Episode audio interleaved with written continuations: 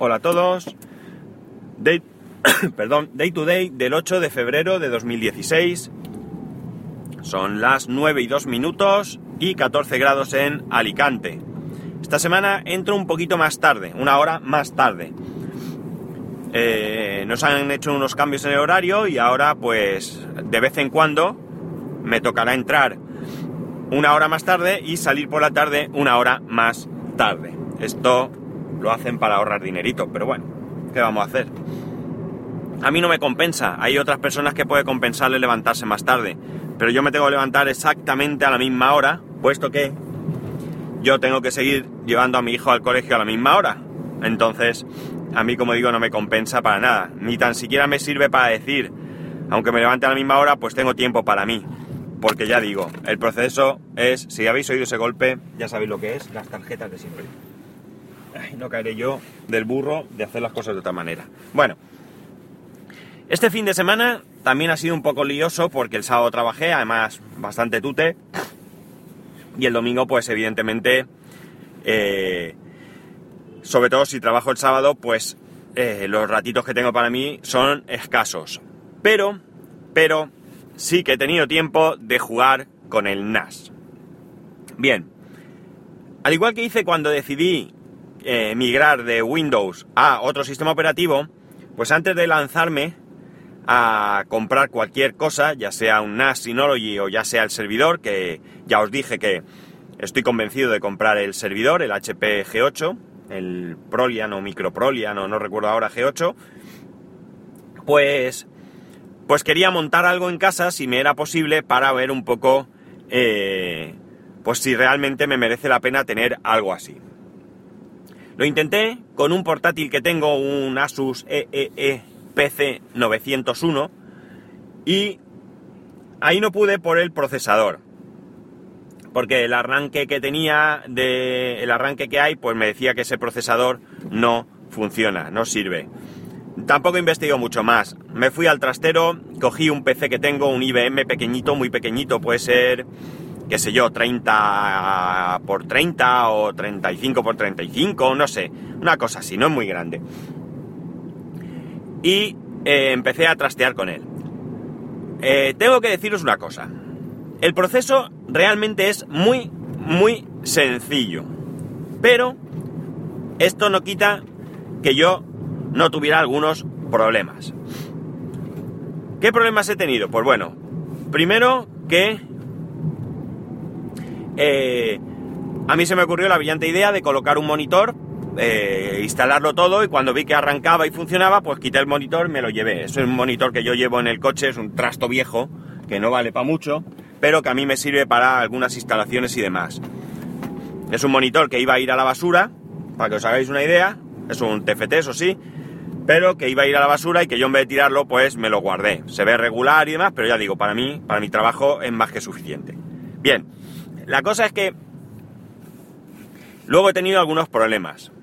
¿Qué problemas he tenido? Pues mira, por ejemplo, primero es que yo para instalar todo el rollo utilicé un teclado inalámbrico que tengo, un teclado que la verdad es que lo utilizo para muchas cosas. Viene con teclado y ratón y un pincho. Me costó... No, este, este teclado es otro que compré más caro. Eh, el otro barato se me estropeó el ratón. Bueno, me costó 14 euros el otro, así que bueno, la cosa es que en un momento dado quité el, pincho, me fui, estuve haciendo cosas y demás, y cuando volví no me arrancaba. Hasta que caí en la cuenta que era porque daba error de teclado al iniciar, pues tardé un poco. Después, resulta que... ¿Qué pasaba? ¿Qué pasaba? Sí, que... Vamos a ver. Una vez que tú tienes todo instalado, si quieres acceder desde fuera, tienes dos opciones. Una, eh, utilizar cualquier servicio de redireccionamiento, como no IP, DIN DNS, cualquiera de los que hay por ahí, gratuito.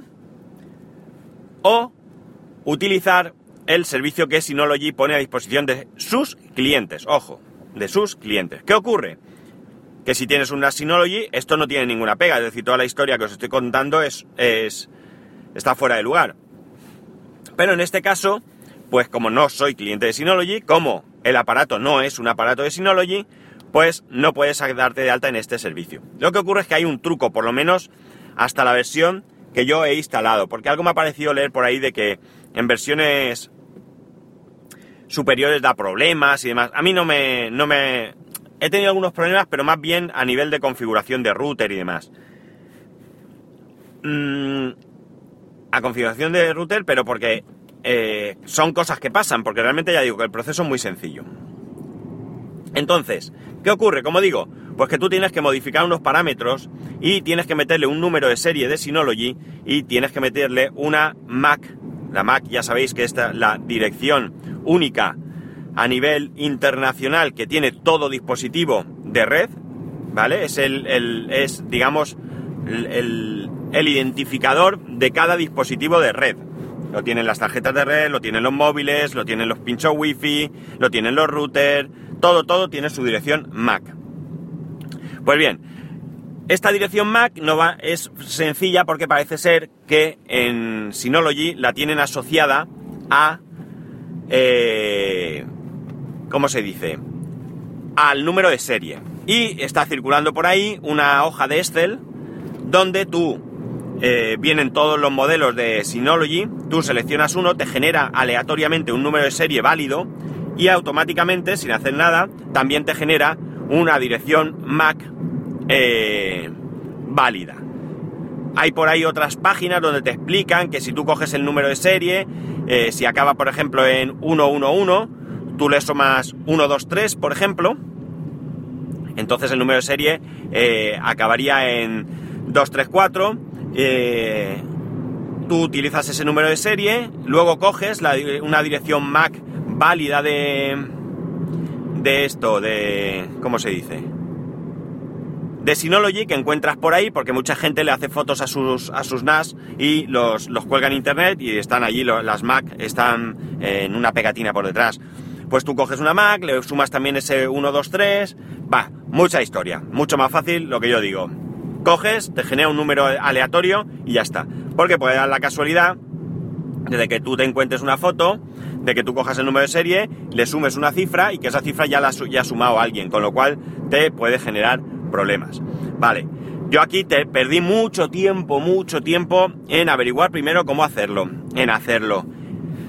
Luego en que me cogiera, luego tal. Al final me funcionó. Pues bien, cuando cambies estos parámetros, eh, yo no sé por qué, me lié, y copié un parámetro de disco SIDE que lo que hacía es que no me reconociese el disco duro.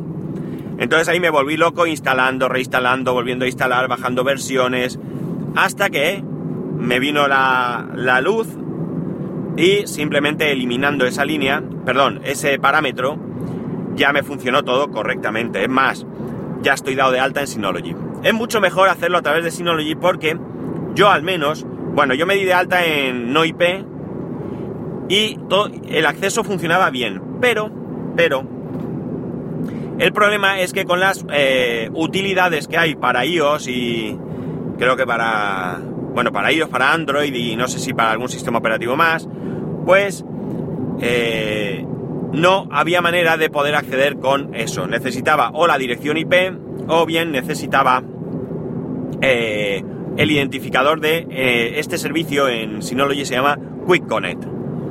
Pues bien, por eso, como digo, es mucho mejor utilizar, en este caso, Quick Connect, ¿vale? Ya te digo que una vez que se sabe cómo va, es todo muy sencillo, muy sencillo. Hay que dar unas cuantas vueltas.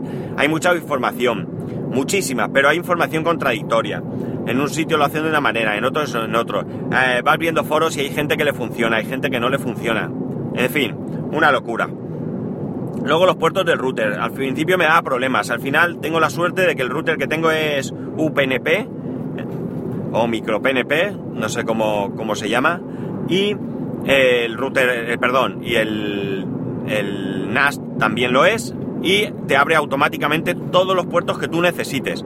Te sale una lista para web, para FTP, para eh, mm, administración remota, etcétera, etcétera. Tú marcas aquellos que quieres, le das OK vas dándole, vamos a una serie de OKs y automáticamente te configura el router.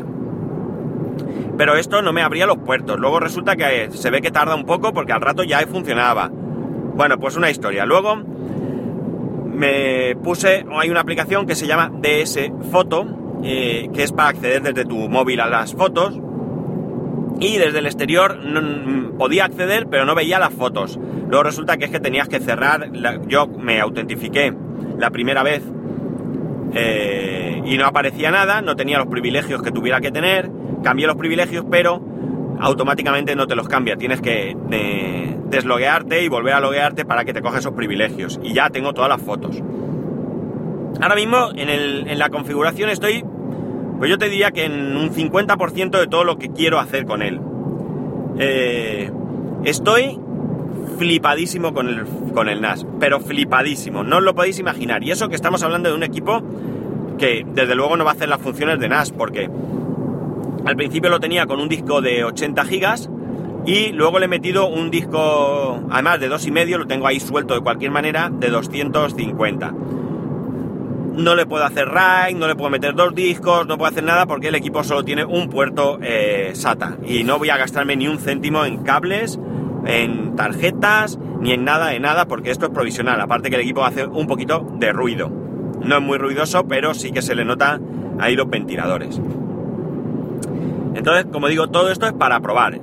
Yo ya tengo creado el, arranque, además lo tengo creado en una tarjeta SD, aunque arranco con un pincho, porque lo bueno que tiene el NAS, el perdón, el G8 es que tiene mm, lector de tarjetas integrado en la placa base, con lo cual tú le puedes poner la tarjeta y que arranque desde ahí.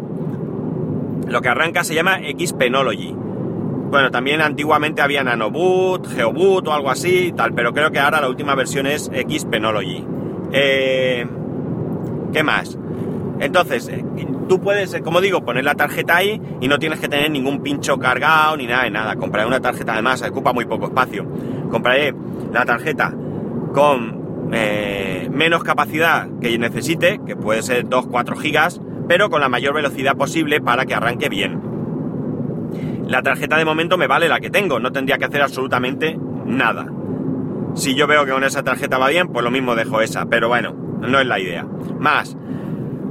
Entonces, claro, como digo, no tengo que tener un pincho. Hoy estoy con el más. Eh, y lo bueno que tengo es que una vez que lo tenga, como esto sigue siendo todo configuración eh, del DSM, es decir, que todo está hecho como si fuese un NAS, yo podré sacar el disco duro que tengo, el de 250 gigas, meterlo en el NAS y copiar todos los ficheros a los discos que ya tenga en su momento puestos ahí, porque lo va a reconocer, directamente me lo va a reconocer. O por lo menos creo que podré hacerlo, vamos, pero poder ponerlo así para, para copiarlo. Y si no, pues bueno, pues nada, haré una copia, el disco lo meteré en un USB y de ahí haré la copia, porque me interesa, porque estoy organizando fotos y todo.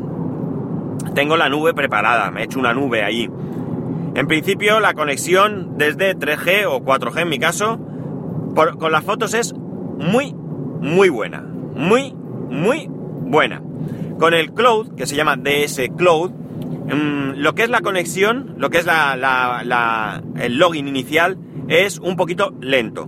Puede tardar dos o tres minutos en loguearse, no sé por qué.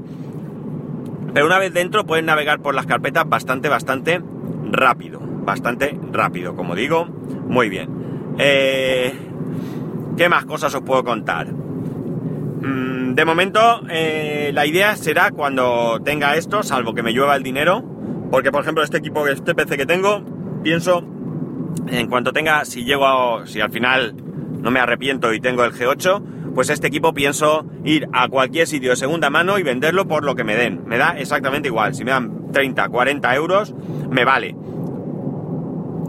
Porque con otro equipo que tengo igual, pues ya puedo comprarme un disco más grande. Pero como digo, la idea, sin gastar un duro, aparte del G8 evidentemente, es meterle los dos discos de un tera que tengo en RAID. Y así poder ir funcionando. En un futuro compraré discos lo más grande que me pueda permitir. Lo bueno sería meterle dos discos de 4 teras en RAID, más un disco más de 4 teras eh, para copias de seguridad.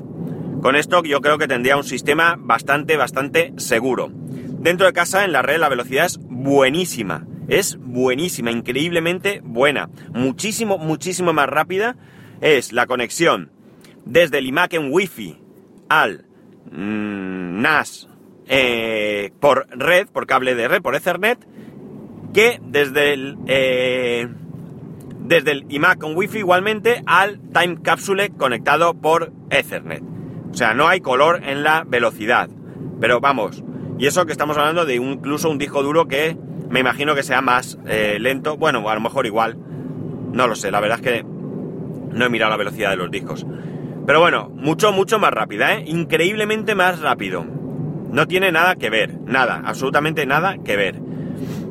Eh, más cosas que quiero hacer, me quiero montar un servidor web personal para cosas mías, no para acceso a nadie, sino para que yo pueda acceder y hacer unas ciertas cosas que me interesan y tenerlas ahí, que no requieren mucha velocidad. Eh, hablando de la velocidad, me he olvidado decir que, teniendo en cuenta que yo, mi subida es de 3 gigas, estoy bastante, bastante satisfecho con el resultado.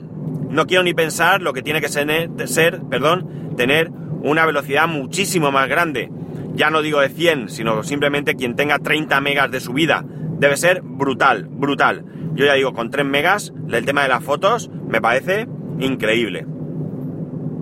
Me falta probar eh, desde algún ordenador conectado a internet fuera de mi casa, porque claro, en mi casa todo va más o menos rápido. Y sí es cierto que puedo hacer el, truco de conectar a la red, eh, o sea, perdón, al NAS desde internet, desde mi propia red, pero está todo como muy metido ahí y yo prefiero que dé más vueltas por el mundo. En fin, eh, que ya digo, que estoy súper, súper, súper contento con, el, con las posibilidades que tiene esto. No, no me podía llegar a hacer una idea tan brutal de lo que me puede suponer. De hecho, he creado una cuenta para mi mujer, le he puesto el DS foto en el móvil, he subido todas las fotos de mi hijo que tengo ordenadas por fecha, desde que nació hasta... no hasta ahora mismo, pero casi casi. Y ella eh, puede acceder y ver todas las fotos. También va súper rápido, eh, evidentemente, no tiene por qué ir diferente, en su móvil. Eh, bueno, dentro de la wifi, evidentemente, eso es un escándalo de, rapidez, ¿vale? Pero fuera de casa también. Ya tengo todas las fotos tal, a disposición de mi mujer. He puesto otras fotos que voy a poner a disposición de un amigo. A este se lo haré a través de una web, para que pueda acceder vía web y ya lo tengo también hecho. Si no se lo he comunicado es porque eh, hay algunas fotos que no están colocadas bien, están en vertical cuando son en, perdón, están en horizontal cuando son en vertical y demás y quiero cambiarlas y hacerlo bien. Todo privado. Entiendo que la seguridad buena. Y eh, esto me va a permitir, como digo, ahorrar dinero, porque de momento, eh, aunque sea poco, pues me, si veo que esto va tan bien como parece, me voy a, me voy a dar de baja del servicio de fotos de Apple. Fuera, no lo voy a coger. No me interesa teniendo todo esto así. Puedo montar un servidor de iTunes, ya viene software. Y alguna cosa más que quiero. Quiero que las fotos de mi mujer automáticamente y mías eh, se haga copia de seguridad al NAS en cuanto entremos por la puerta de casa. Que todas las fotos, en cuanto entremos eh, a casa, eh, se ponga a subirlas y me haga una copia. Es decir, que creo que tengo, como digo, muchísimas, muchísimas posibilidades. Nada, ya os iré dando la tabarra con esto. Si tenéis cualquier duda me lo podéis comentar. Yo encantadísimo de, de, de contároslo. Y, y eso sí, eh, estoy incluso pensando, una vez que lo tenga todo, hacer un tutorial con, con todo cómo se monta con el G8, pero con todos los con todos los enlaces, con todo para que podáis acceder. Ya tengo yo la hoja de cálculo y todo para que no se pierda, porque las páginas van desapareciendo, algunos enlaces que voy encontrando luego ya no, no están y de esa manera poder eh, que cualquiera que, quiera pueda tener ahí un buen acceso y demás. En principio lo haría desde el Mac, pero tengo intención de hacerlo con referencias a cómo hacerlo en Windows. No podré poner imágenes y demás, pero eh, es lo que, lo que tengo intención. Y bueno, os tengo que dejar porque ya he llegado y además me están llamando por teléfono. Un saludo, ya sabéis los métodos de contacto. Bueno, voy a pausar y os digo los métodos de contacto.